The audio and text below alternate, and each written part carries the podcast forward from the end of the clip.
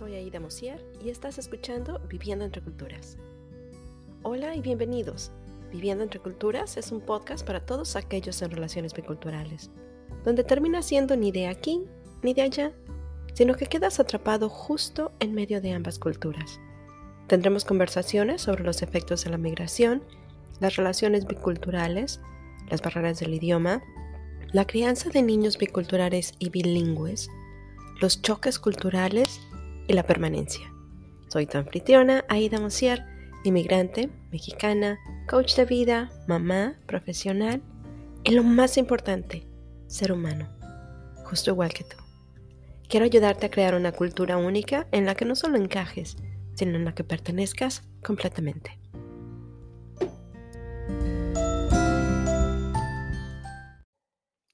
Viene el año nuevo y con él una gran variedad de costumbres y tradiciones que marcan el deseo de dejar atrás el año que termina.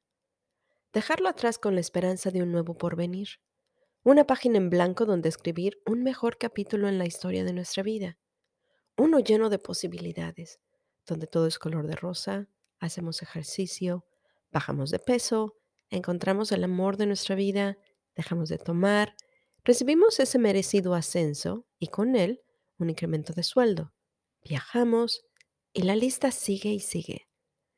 Con este anticipado cambio de 180 grados en nuestras vidas, viene una serie de rituales para asegurarnos que se cumplen. Si quieres viajar, haces una maleta y justo a la medianoche entras y sales de tu casa con ella. Si quieres dinero y abundancia, juntas 13 monedas de cobre, te paras en la puerta de tu casa viendo hacia afuera y tiras las monedas por encima de tu hombro hacia adentro de la casa.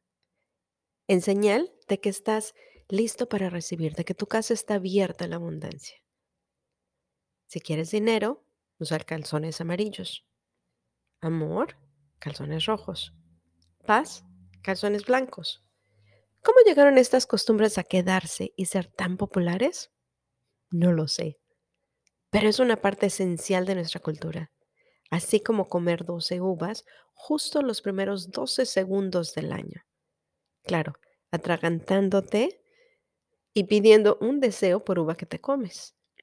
Jamás logré comerme las uvas, pero cómo me divertí intentándolo y haciendo carreritas con mi familia a ver quién lo hacía más rápido.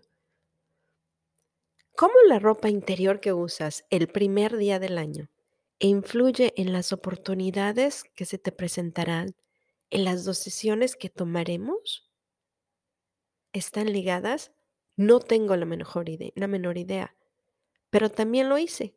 Iba con mis hermanas y comprábamos chonitos para todas. Chonitos es una expresión muy mexicana para decir calzones, por aquellos que no sepan. O la primera que iba al súper, compraba calzones para todos. Y decía, aquí están. Todas nos los poníamos para el 31 en la noche. No recuerdo que haya funcionado una sola vez, pero de igual manera lo hacíamos y la experiencia que nos brindó el hacer todos esos rituales juntos sigue conmigo muy dentro de mi corazón y creo que va a seguir toda la vida. Mientras tanto, en Estados Unidos, vemos descender la bola en Times Square. Nos ponemos nuestras mejores ropas, hacemos una lista de intenciones de Año Nuevo, vemos los fuegos artificiales, Hacemos una cuenta reversible los últimos 12 segundos del año y besas a la persona que quieres seguir besando el resto del año. En casi todos los países del mundo hacemos fiestas. Nos quedamos despiertos hasta la medianoche para recibir ese año que es está lleno de inspiración, que está lleno de posibilidades. Con nuestras mejores galas, la pasamos con aquellos seres a los que más queremos, familia y amigos, el año nuevo trae esperanza casi en cualquier cultura. Es algo que empieza. Es una página en blanco, es un borrón y cuenta nueva. De hecho, algunas culturas, o muchas de las culturas, por ejemplo los mexicas, celebraban su año, digamos que su año nuevo, reconstruyendo todo. Por eso las pirámides tienen, tienen diferentes niveles, están construidas unas encima de otras, porque vamos aprendiendo de lo anterior y vamos construyendo en base a eso. Lo que me queda claro es que esta época del año es la que usamos para hacer una introspección y ver lo que hemos hecho y las cosas que queremos cambiar o aquello que queremos lograr el año entrante. Es una nueva oportunidad. Pero si no cambiamos nuestros hábitos, ¿cómo vamos a cambiar nuestros resultados?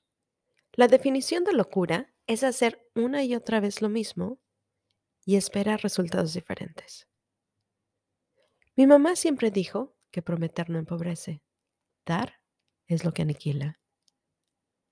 Podemos hacer 20 intenciones de año nuevo o 30. Pero si no hacemos ninguna de ellas, ¿de qué nos sirve? Cuando hacemos esta introspección, la mayor parte de las veces es para ver nuestros errores, en lo que hemos fallado, que deseamos, que pensamos que vamos a hacer de nuestra vida, todas esas cosas, perdón, que queremos que nuestra vida sea mejor, todo aquello en lo que hemos quedado cortos. Pero por alguna razón, dejamos de lado todas las cosas que hemos hecho bien, las que han servido su propósito, las que nos han traído hasta donde estamos ahorita. Porque siendo honestos, por más difícil que sea nuestra vida, no todo es malo. Nada más que se nos olvida ver lo bueno. Generalmente, tendemos a ver todo lo malo, todo lo que tenemos que cambiar y sobre todo lo que tenemos que cambiar para poder ser felices. Esa es la hermosa larga lista de los propósitos de Año Nuevo. Ese año que promete ser mágico y maravilloso solo porque lo deseamos. O porque fuimos con los brujos, los ganadores de energía, el asesor financiero. Fuimos a que nos leyeran nuestra carta astral. Nuestro horóscopo nos dijo que así va a ser. No porque nosotros estemos cambiando lo que vamos a hacer, sino porque algo mágico va a pasar y solito todo va a caer en su lugar. No voy a negarlo. Hace algunos años, mi marido y yo nos escribimos al gimnasio los primeros días de, enero porque las promociones estaban increíbles. Así íbamos a bajar de peso y a estar en increíble condición física. Los primeros dos meses fuimos consistentemente, pero después llegaron las entregas del trabajo que tomaron precedencia y tomaron el tiempo de hacer ejercicio. El ejercicio en algún momento pasó a segundo plano. Lamentablemente, la suscripción al gym no fue suficiente para poder bajar de peso y ponernos en forma. Aparentemente, también tienes que ir para que el cambio se dé. No importa cuánto te prometa el gimnasio que te va a ayudar y que ellos son los que van a hacer que cambies, si tú no vas, no va a haber resultados. Como el fin de año se acerca Aquí sentada con mi marido, hacemos la lista de propósitos para el 2023. Pero decidimos hacer un cambio. Sí, sí vamos a hacer muchos de los rituales porque son divertidos, porque queremos que nuestro hijo se divierta de lo lindo y que haga una lista de los lugares que quiero visitar. Y queremos entrar y salir de la casa con la maleta. Y queremos que tenga recuerdos de todos los rituales de, ambas culturas.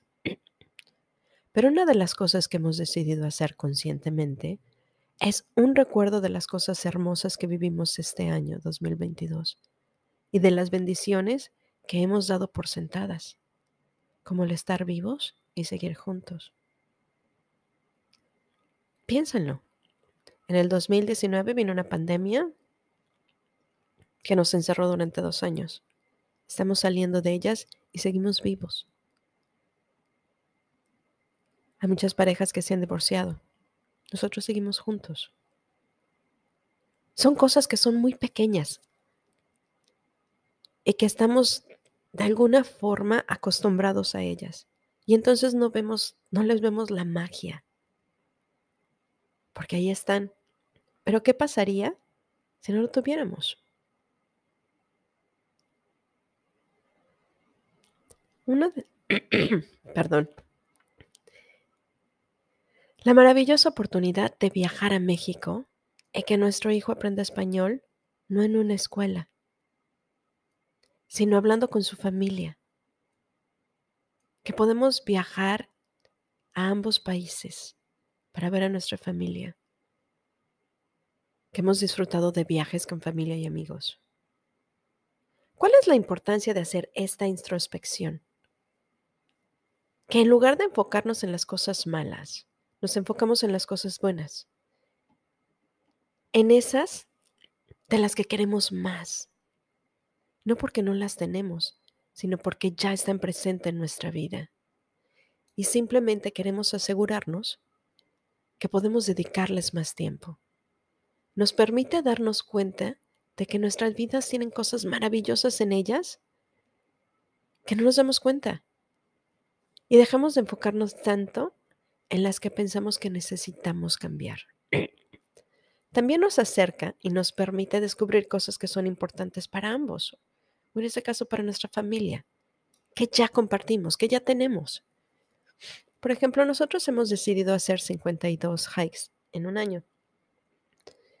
Yo nunca hice senderismo en México, pero es algo que hemos compartido y se ha vuelto parte esencial de nuestra cultura familiar. Una vez que tienes los logros o las cosas que quieres, cuáles son tus objetivos, puedes empezar a buscar las cosas que quieres cambiar. Pero puedes verla desde un punto de vista diferente. No porque te van a hacer feliz y a cambiar tu vida, sino porque puedes modificar algunos hábitos que te ayuden a lograr lo que tú quieres hacer. Por ejemplo, yo quiero bajar de peso. Sí, ha estado como, no sé, como cinco años en mis propósitos de año nuevo. Pero este año no lo estoy viendo como algo que voy a bajar de peso para poderme poner el vestido que quiero. Honestamente, yo sé que nunca me voy a ver como modelo, ni me interesa. Sin embargo, para mí bajar de peso significa poder caminar más lejos cuando vamos de senderismo. Algo que ya disfruto. El estar más ligera, respiro más fácilmente, podemos hacer el senderismo hacia montañas un poco más altas. Soy más ágil, puedo jugar más tiempo fútbol con mi hijo. Nos preguntamos ahora ¿Cómo puedo bajar de peso sin la necesidad de dietas elaboradas y sintiéndome bajo el yugo de, una promesa que no quiero romper? Lo primero realmente es enfocarnos en las cosas que sabemos que ya nos gustan. En mi caso, el senderismo, sabiendo que lo disfruto y que ya lo hacemos y que todos lo disfrutamos, simplemente vamos a asegurarnos de hacer espacio en nuestra vida para hacerlo más. Vamos a hacer una lista de los lugares a los que queremos ir a donde podemos ir a caminar. Hay montañas que ver, lagos a los que meternos, flores que, flores que oler. Y si podemos hacer nuestra lista ahorita, va a ser más fácil cuando salgamos decir, ya tenemos a dónde ir, no tenemos que pensarlo. Hacer una lista de, de destinos que son fáciles de llegar nos va a ayudar a tenerlo todo listo. Y si logramos hacer más senderismo, hacemos más ejercicio, generalmente es un círculo, se convierte en un círculo vicioso. Hacemos más, queremos comer menos, queremos comer mejor, menos porciones, y como nos sentimos mejor emocionalmente, manejamos mejor nuestro estrés, y entonces lo hacemos prioritario en nuestra vida. Estamos buscando la manera de lograr nuestros propósitos de año nuevo apoyándonos en los hábitos que ya tenemos. Pero tal vez necesitamos juntarlos. Es como hacer una receta de cocina. Le vamos a hacer una cena para nuestra familia. ¿Qué es más fácil? Que revises un libro de comida gourmet y escribas todos los ingredientes que necesitas, vayas al súper, te tardes una hora en llegar al súper porque hubo tráfico, llegas y ves que muchos de los ingredientes son carísimos y que no los vas a volver a usar. Y otros son tan especializados que no los encontraste. Te tardas dos horas en el súper, regresas una hora a tu casa y te aventaste cuatro horas buscando los ingredientes. Lo más posible es que es hora desistas y pidas algo de comer. O estás en tu casa y quieres hacer de cenar sacas todos los ingredientes que ya tienes y preparas algo en ese momento, con las cosas que tienes a la mano. Es mucho más fácil que termines la cena de esa forma. Es lo mismo que estoy o que estamos haciendo para nuestros propósitos de Año Nuevo. ¿Cuáles son las cosas, cuáles son los hábitos, las cosas hermosas en tu vida que ya tienes, de las que puedes apoyarte y utilizar para que puedas cumplir los propósitos de Año Nuevo? Y de esta forma, hacer que tu vida sea más sencilla. Porque feliz, estoy segura que si ves las cosas hermosas que hay en ella, ya lo es. Hasta la próxima amigos. Ya saben, si les gustó el podcast, dejen un comentario, compártanlo con todas aquellas personas que crean que les pueda gustar. Y si no tienes un coach de vida, estaría honrada de serlo. Hasta la próxima.